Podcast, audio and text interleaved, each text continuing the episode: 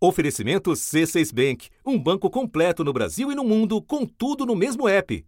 Abra sua conta. Olha só, todos os ministros, todos, eu já sei qual é a tua pergunta, você quer dizer o seguinte, tem que estar afinado comigo. Em maio do ano passado, dois dias antes de derrubar o segundo titular da saúde, o presidente da República foi claro. Todos os ministros têm indicações políticas minhas. Não demorou até Jair Bolsonaro encontrar seu ministro dos sonhos, em tudo subserviente, cúmplice do chefe no não enfrentamento da pandemia. E o presidente passou a defendê-lo como nunca defendeu outro subordinado. Pazuello fica sem problema nenhum. Ah, ele não é médico. Tudo bem, sei que ele não é médico. Agora, eu acho que está precisando muito mais um gestor do que um médico no, na, na, na, na saúde. Com ele, ele levou 15 militares para lá o que não o impediu de desautorizar seguidamente o general, como na negociação em outubro para a compra de vacinas do Butantan. Pazuello anunciou a governadores a compra de 46 milhões de doses da Coronavac, a vacina produzida pelo Butantan em parceria com a chinesa Sinovac. A vacina do Butantan será a vacina brasileira. Já mandei cancelar, por exemplo, sou eu, não abro mão da minha autoridade, até porque estaria né, comprando uma vacina que ninguém está interessado por ela, a não ser nós. Não sei se o que está envolvido nisso tudo é o preço vultoso que vai se pagar para essa, essa, essa vacina né, para a China. Pazuello recebeu a visita do presidente e deixou clara a relação de autoridade. Senhores, é simples assim. Um manda e o outro obedece. Mas a gente tem um carinho, entendeu? Dá pra, dá pra falar. Em janeiro, diante da falta de oxigênio em Manaus e do inquérito contra o ministro, mais defesa incondicional. Trabalho excepcional do Pazuello, tremendo no gestor. E essa investigação? A investigação é partidos, pequenos partidos né, de esquerda procuram o Supremo para tudo, para tudo. Agora pode investigar o Pazuello, que é talvez uma omissão. Ele trabalha de domingo a domingo, vira à noite. Eu duvido que com outra pessoa, né, teria sido a resposta que ele está dando. Mas agora, num movimento de autoproteção, Bolsonaro terá que se livrar do homem que assumiu o cargo quando os mortos por Covid eram 15 mil e, dez meses depois, carrega quase 300 mil. Com o agravamento da pandemia, a semana começa sob pressão para a troca de comando do Ministério da Saúde. Governadores, políticos do alto escalão da Câmara dos Deputados cobraram a saída do ministro Eduardo Pazuello. E o fim de semana foi movimentado em Brasília, com muitas reuniões. E no início da noite da segunda-feira, a troca se confirmou. A indicação do médico, Dr. Marcelo Queiroga, para o Ministério da Saúde. Ele é presidente da Sociedade Brasileira de Cardiologia. A conversa foi excelente, já conheci há alguns anos e tem tudo, no meu entender, para fazer um bom trabalho, dando prosseguimento em tudo que o Pazuello fez até hoje. Da redação do G1, eu sou Renata Loprete e o assunto hoje é a lenta fritura do terceiro ministro da Saúde da pandemia. Um episódio para entender o que a troca do general Eduardo Pazuello pelo médico Marcelo Queiroga revela sobre a situação política de Jair Bolsonaro e se adianta ter um novo ministro com o mesmo presidente. É esse o tema da minha conversa com a jornalista da TV Globo, Andréa Sadi. Terça-feira, 16 de março. Andréia, nós estamos conversando no final da tarde de segunda-feira, pouco depois de uma inusitada entrevista coletiva em que um ministro, em que já está quase com os dois pés na rua, faz um balanço, fala em solução de continuidade, promete doses de vacina. A gente sabe que isso só é assim pelo tipo de cumplicidade que o presidente Bolsonaro estabeleceu com Eduardo Pazuello, que ele manteve a despeito de muitos apelos de troca. Por que é que agora o presidente mudou de ideia e resolveu fazer shopping de um novo ministro? O presidente, se ele pudesse, se ele pudesse escolher, ele não tiraria o Pazuello, assim como ele jamais tiraria os ministros do coração dele, vai, vou colocar assim, como, é, como era o caso do Abraham Weintraub. Mas entre ele, Bolsonaro, e o ministro Pazuello, o ministro Weintraub, ou seja, entre a sua sobrevivência, a sua governabilidade e, e a sua capacidade de gestão, interlocução com outros poderes, ele entrega o auxiliar. E com o Pazuello não dá mais. A saída de Pazuello se dá no pior momento da pandemia e depois de muita pressão do Centrão e de aliados no Congresso. Ele ouviu isso, essa frase, inclusive, de ministros do Supremo Tribunal Federal, ouviu pressões de integrantes do Congresso, dos partidos do Centrão, que integram a base dele, e de forma mais específica da cúpula do Congresso. Porque, claro que o, caso do Pazuello é muito mais grave do que o caso do Weintraub, porque a gente está falando da pandemia. Só que o Pazuello, ele só está ali, só está no cargo do Ministério da Saúde, porque ele topou fazer tudo que o presidente quer. Porque senão ele já seria um ex-ministro com pouca, pouco tempo de cadeira, como foi o caso do Nelson Tais ou o caso do Mandetta. A pandemia começou na gestão dele. Mandetta defendeu o isolamento social para conter o avanço do coronavírus e seguiu as orientações da Organização Mundial da Saúde. Estratégia que desagradou ao presidente Jair Bolsonaro. Mandetta foi demitido depois de passar pouco mais de um ano no governo. No lugar de Mandetta entrou o médico oncologista Nelson Taixe. Taixe ficou no cargo por 29 dias. Pediu demissão em 15 de maio. Também após divergências com Bolsonaro sobre o isolamento social e uso de medicamentos como a cloroquina. Então, é, ele, Renata, o Pazuello, ele serve, serviu, né, porque ele está para sair de fato, como uma espécie de blindagem do presidente. Todas as críticas eh, recaíram sobre ele, a pressão também. A gente vê, por exemplo, a discussão no Congresso de uma eventual CPI mirando o Pazuello, investigações chamando o Pazuello para depor, então, ele serviu também para concentrar essas críticas. Isso interessa muito ao governo. O que mudou agora é que o presidente foi avisado e foi aconselhado a tirar o Pazuello porque a situação da pandemia estava se agravando e principalmente depois do discurso do ex-presidente Lula, acho que a gente não pode ignorar isso. Cara, eu vou tomar minha vacina e quero fazer propaganda para o povo brasileiro. Não siga nenhuma decisão imbecil do presidente da República ou do ministro da Saúde. O governo entendeu que precisa fazer uma guinada, colocar a bola no chão, não dá mais para ficar brincando só de ideologia, porque o povo quer vacina. E, o, já sabe que isso não vai vir do, da gestão do Pazuello. Você tem toda a razão e esse quadro não fica mesmo completo, André, se a gente não coloca o bafo que o presidente passou a sentir a partir da entrevista coletiva do ex-presidente Lula, agora recolocado na pista de 2022. André, o primeiro nome que apareceu na roda foi o da cardiologista Ludmila Rajar. E o caso é tão interessante que vale a pena a gente examiná-lo, mesmo depois de ela ter recusado o convite. Comece explicando para nós quem é que colocou a doutora Ludmilla na árvore, quem é que é o responsável por essa indicação e por que, que ela não deu certo. A doutora Ludmilla é cardiologista, né? ela é intensivista e não foi a primeira vez que o nome dela surgiu nessa bolsa de apostas. Lá atrás, na saída do Mandetta, do Taish, ela, ela chegou a ser cotada e, Renata, ela já tinha conversado com o presidente e falou sobre as coisas que a, em que ela acredita, por exemplo, ela defende. Ponto um, é claro, tem que haver uma união nacional, um esforço grande e uma melhor das relações internacionais para a aquisição das vacinas e para que o plano de imunização seja disseminado de uma maneira eficiente. Ponto número dois, na minha opinião, é que nós não podemos esperar só nas vacinas para que haja uma redução da mortalidade por essa doença. Então a gente tem que tentar traçar estratégias imediatas, de resultado imediato. É claro que a gente tem que reduzir a circulação das pessoas na maior parte das regiões do país, e isso tem que ser feito de uma maneira técnica, respaldada por dados científicos. Falou do uso da máscara, nunca defendeu a cloroquina como tratamento precoce. Aí deu ruim, né, André? Aí deu ruim. Quer dizer, o presidente já tinha o spoiler, né, Renata, de quem era a doutora Ludmilla.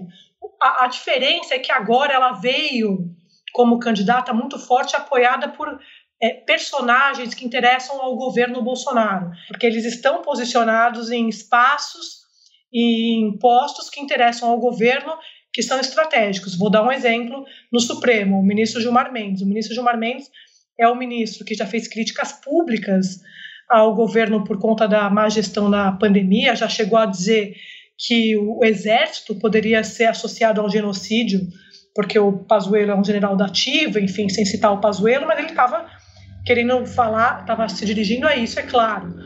O, o, o presidente, o ex-presidente do Supremo, o ministro Dias Toffoli, também defendeu o nome dela.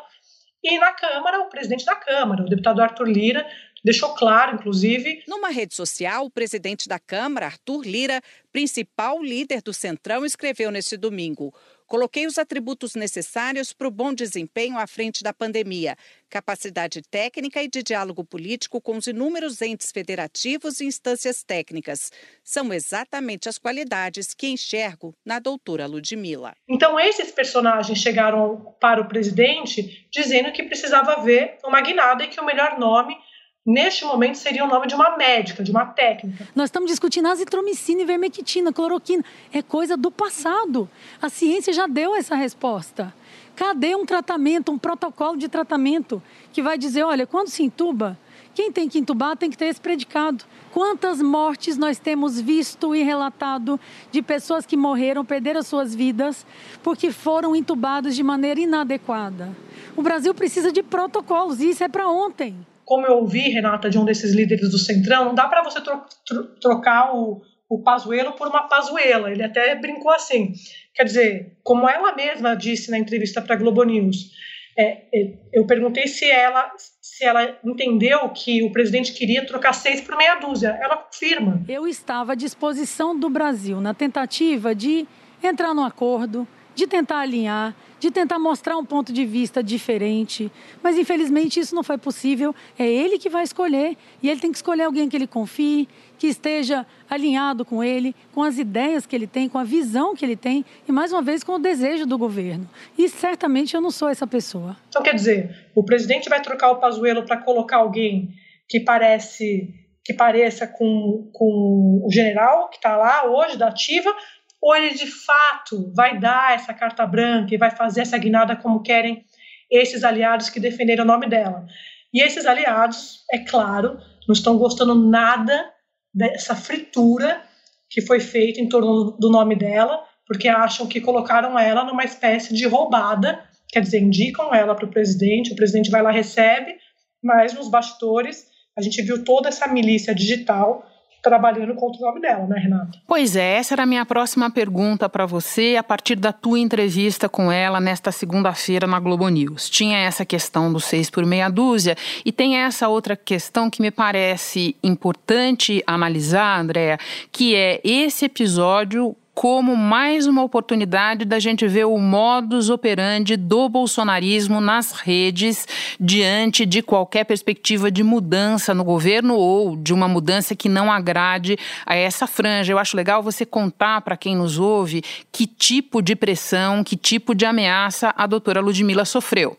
Ela disse que ficou com muito medo, né, que a família dela, ela passaram a sofrer ameaças que ela, inclusive, ela relata uma tentativa de invasão do hotel. Mas isso me assustou.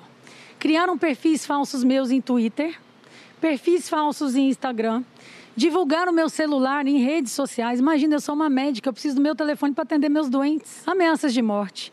Houve uma tentativa de entrar no hotel no qual eu estou, em Brasília. Houve ameaças à minha família. Então, tudo que você imaginar de pessoas que eu só posso considerar que elas estejam lutando para ver o Brasil dar errado, eu sofri. De diversos ataques a respeito do seu currículo, das suas relações, de é, supostas relações com dif diferentes partidos e, e, e, adversários do governo, como, ex, como a ex-presidente Dilma, mas eu acho que o principal que pegou ali para ela foi um áudio que, segundo ela, foi uma montagem em que a voz dela aparece, em que ela teria dito que o presidente é um psicopata. É o que uma fonte estava comentando comigo do próprio governo. Quem está assustado, ele, ele acha que foi um, um, processo de fritura, né? Esse assessor direto do presidente. Mas ele fala: quem está assustado não está acompanhando os últimos meses. Essa turma do governo, do, do, da base do presidente Bolsonaro, se eles não querem, eles vão para as redes sociais detonar a pessoa. É uma máquina de moer reputações. e atribuem, é claro, essa, esse processo, essa operação à chamada ala, ala ideológica, que tem perdido espaço, pelo menos é, de público em cargos importantes, por conta dessa necessidade do presidente de sobreviver politicamente, ou seja, concessão para o centrão, diz que não, não fazia toma lá da cá e foi negociar com os partidos, apoiou o centrão na eleição da Câmara, no Senado fechou com o DEM.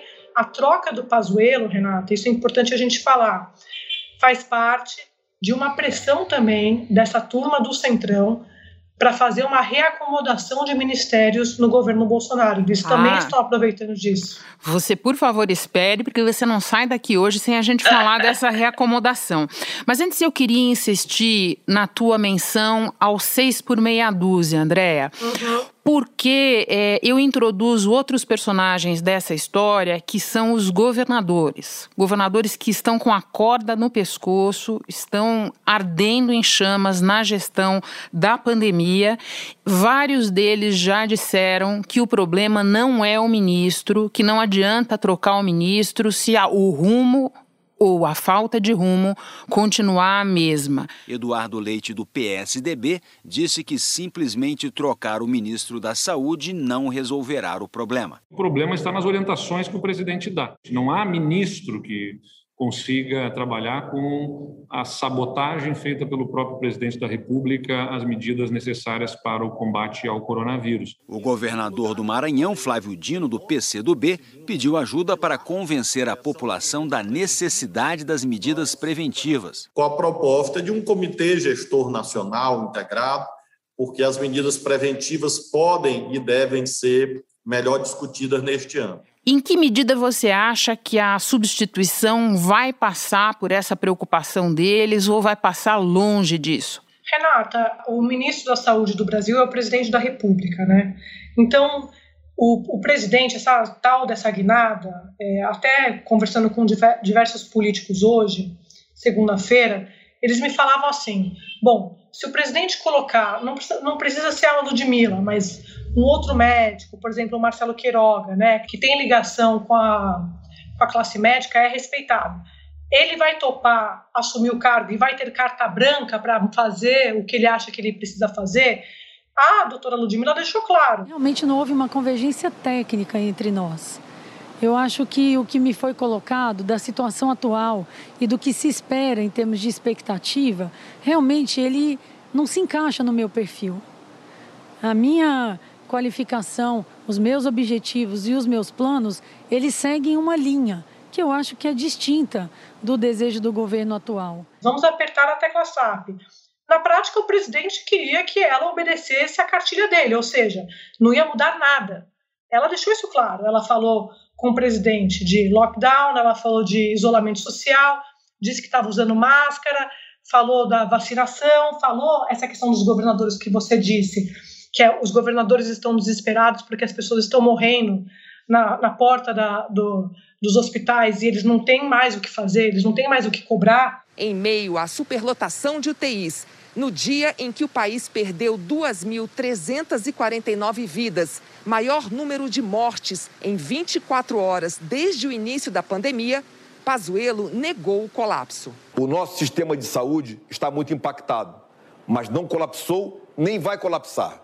Governadores e autoridades em saúde desmentiram o ministro. Já são 17 dias seguidos com a média diária de mortes batendo recordes. Hoje o Brasil está com uma média de 1.855 mortes por Covid a cada dia. Então, é, na visão do, do próprio, da, da própria classe política, o presidente Bolsonaro ele precisaria dar essa carta branca. Não existe carta branca no governo Bolsonaro.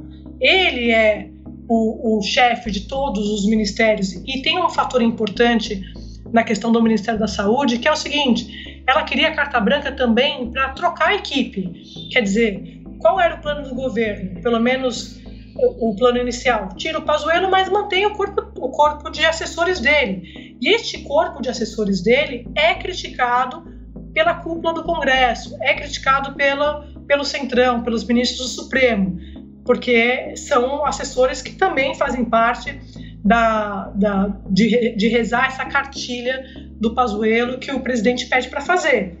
Então, eu acho muito difícil você ter algum tipo de mudança de fato no discurso e na, e na prática, pelo menos até aqui, né? Não, não temos sinalização disso, porque eles acabaram de ter a chance e não fizeram. Eu acho que o cenário é bastante sombrio.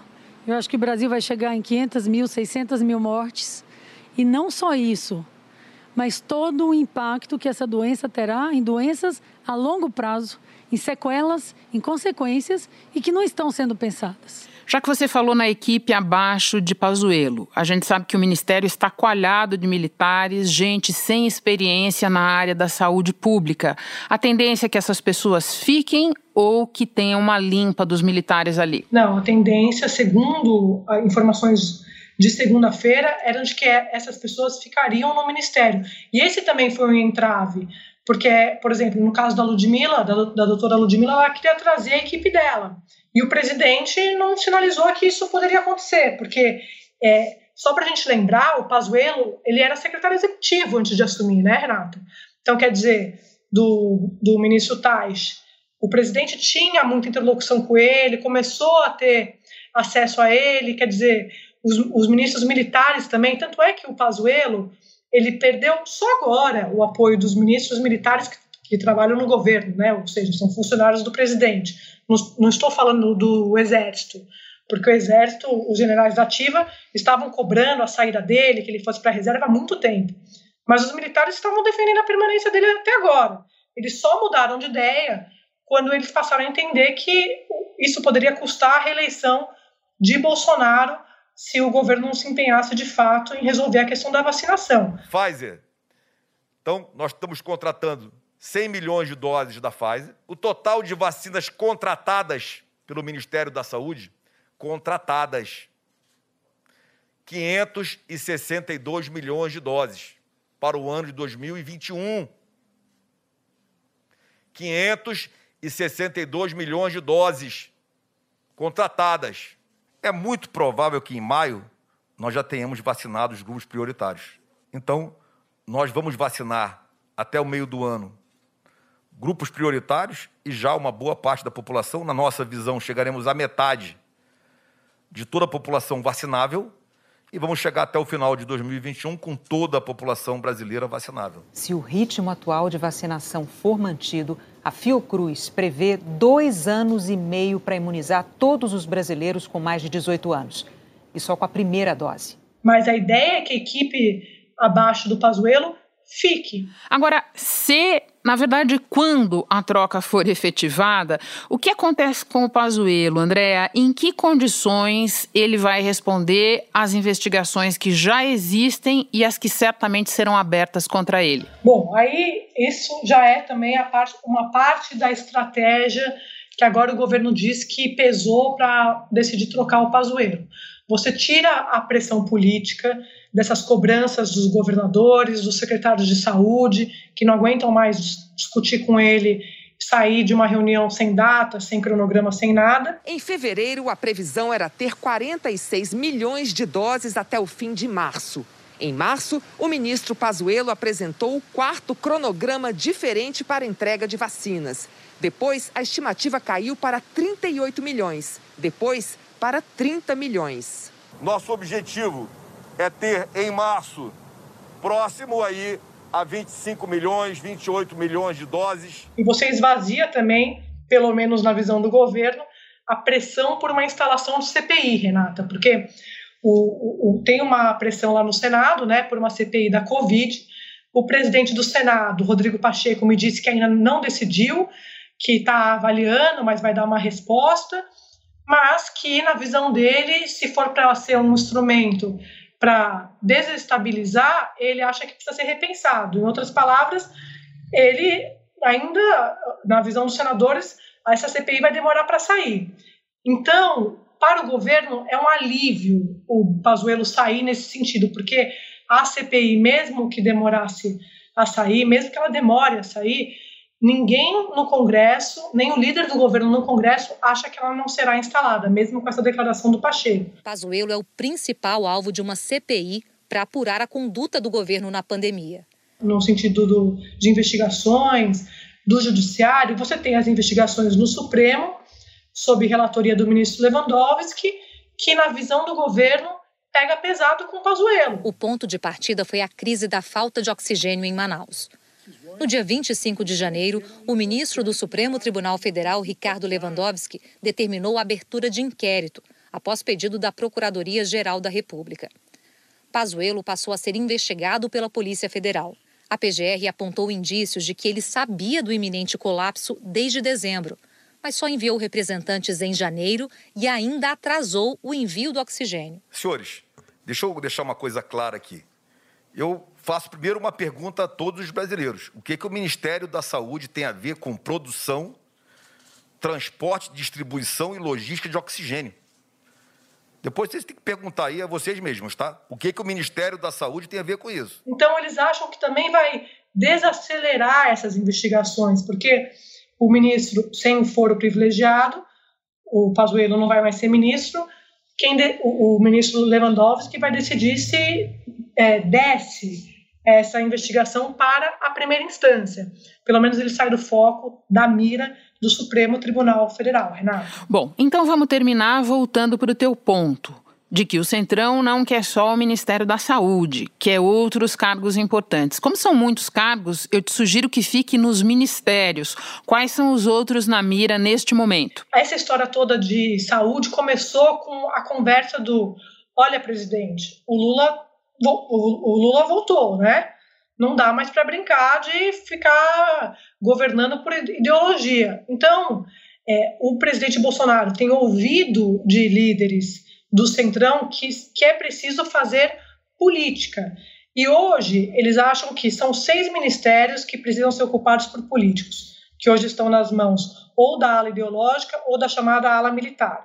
A Casa Civil, a Secretaria de Governo, o, as Relações Exteriores, Minas e Energia, o próprio Ministério da Saúde e o Ministério da Educação. Cargos muito importantes, né, muito grandes, e isso foi levado ao presidente. É preciso fazer uma, um rearranjo para que políticos ocupem esse, esses espaços e o governo passe a fazer política contra a oposição do ex-presidente Lula. E claro que eles começaram pelo o Pazuello, porque a pandemia é o tema mais urgente. Mas o presidente não perde por esperar a pressão desses outros. Na questão da Casa Civil da Secretaria de Governo, os, os, militares que ocupam esses dois cargos, que o Braga Neto e o ministro Eduardo Ramos, são auxiliares próximos do presidente, participam de reuniões, são ouvidos e fazem parte do núcleo duro ali. Os demais, Renata, é, o presidente Bolsonaro sinaliza, ou pelo menos esses partidos entendem assim, que esses cargos podem ser trocados mais para frente. Então, o Centrão está contando com isso. Vamos acompanhar. Eu acho, mas só acho que a gente nunca sabe que esta será a sua última participação no assunto antes do nascimento dos gêmeos, mas você e eles já estão automaticamente convidados a voltar, tá bom? Muito obrigada, Andréa, pelas informações. Obrigada, Renata. Muito obrigada. Pouco depois de encerrar essa conversa, saiu o nome do novo ministro. E então eu liguei de novo para André Sadi. Eu falei para você que eu não podia garantir que eu não ia te incomodar de novo hoje. Mas, Renata, você é a rainha da notícia. Você se atrai. Não tem como. Andréa, explica para nós. Marcelo Queiroga, presidente da Associação Brasileira de Cardiologia, novo ministro da Saúde. De quem é essa indicação? Como é que ele chegou a esse cargo? Bom, Renata, ele é um nome que, segundo o próprio presidente da República, é, já era conhecido do, do Bolsonaro há algum tempo. Depois da eleição de Jair Bolsonaro, Marcelo Queiroga participou da equipe de transição de governo, dando opiniões na área da saúde. Em abril do ano passado, em entrevista à Globo News, Marcelo Quiroga falou sobre a importância do isolamento social. O isolamento social visa reduzir aquele pico de pessoas que precisam de internação hospitalar. É uma medida recomendada pelas autoridades sanitárias de uma maneira homogênea. Né? E também defendeu o Sistema Único de Saúde.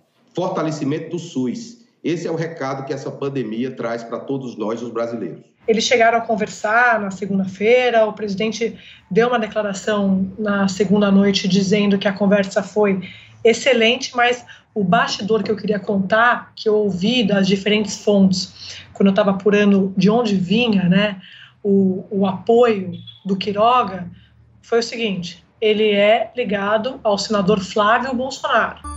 Então, ele tem apoio do filho 01 do presidente da República e ganhou força depois da saída do páreo da Ludmila Rajar.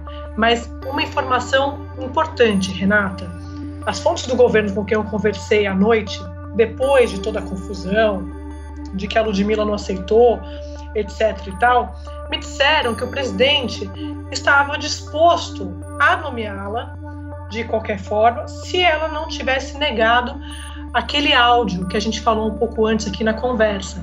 Mas como ela insistiu em dizer, segundo essas fontes, que era uma montagem, o presidente não gostou e aí ela foi descartada. Nas palavras de um ministro de Estado, começar uma relação com uma mentira não dá.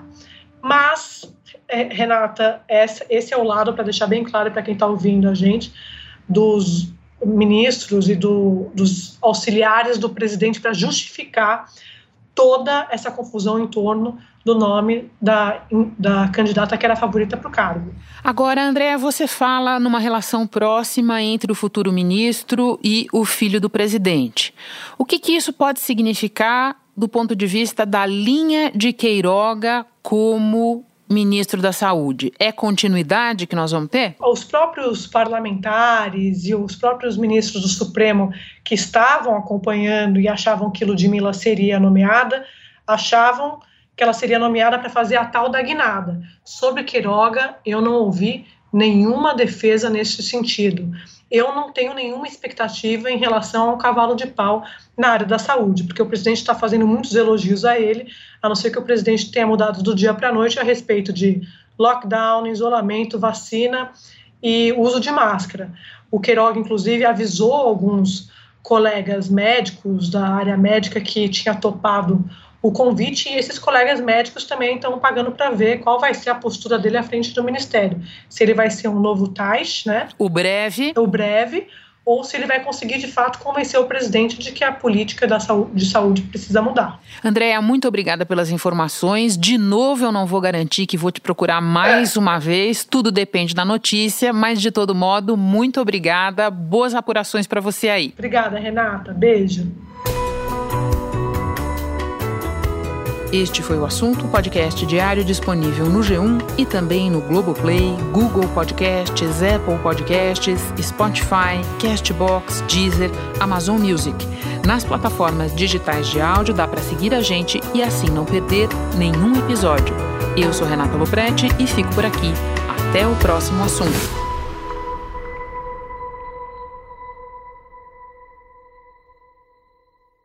Você no topo da experiência financeira que um banco pode oferecer. Escolha um banco completo no Brasil e em qualquer lugar do mundo. Abra sua conta no C6 Bank.